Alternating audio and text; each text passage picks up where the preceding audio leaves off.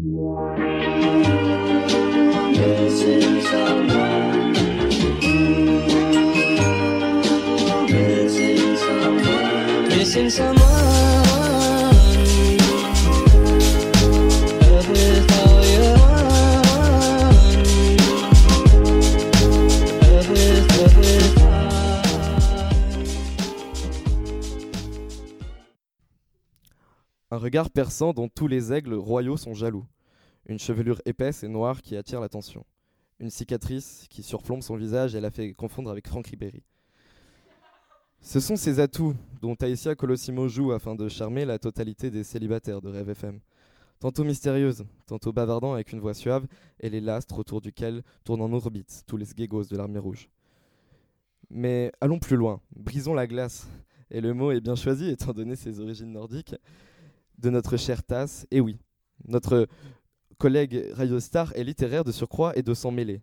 Cette italo, russo, française rêverait, le, rêverait d'être le fruit d'une partouze entre Tolstoï, Victor Hugo et un pizzaiolo napolitain.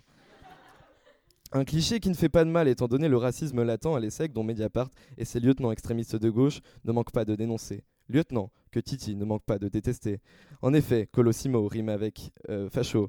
Elle s'érige comme parangon d'une droite qui s'assume et d'une Russie poutinienne traditionnelle. Alors, à l'instar euh, des journalistes de Mediapart, j'ai mené une enquête pour, savoir un peu plus sur son, pour en savoir un peu plus sur son passé. C'est-à-dire que j'ai demandé à un témoin et que j'ai consulté l'horoscope de femme actuelle. Mais comme ce dernier ne me proposait rien de croustillant, je me suis reporté sur mon indique, qui m'a appris la tendance aventureuse de notre cher Titi. Si l'esprit pionnier avait un visage, il arborerait fièrement les traits de notre héroïne.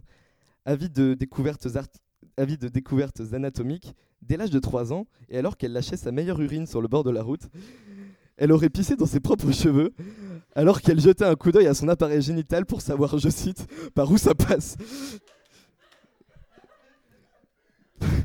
notre, anatomiste de, notre anatomiste, haute comme trois pommes, euh, ne s'arrête pas là pour autant. Trois pommes. Je ne crois pas si bien dire. Pomme, ou plutôt euh, manzana, comme diraient les hispaniques. Oui, Taïsia, tu vois où je veux en venir. Lorsque tu as avalé d'une traite une bouteille de manzana pour impressionner tes potes et subi un, coma éthylique à l'âge de 13 ans. Je ne cherche pas pour autant à te dénigrer. Nous avons passé les mêmes assauts, sauf Solexec, faut pas déconner. Mais toi, tu les as eus. Alors s'il y a un loser dans cette histoire, c'est bien moi.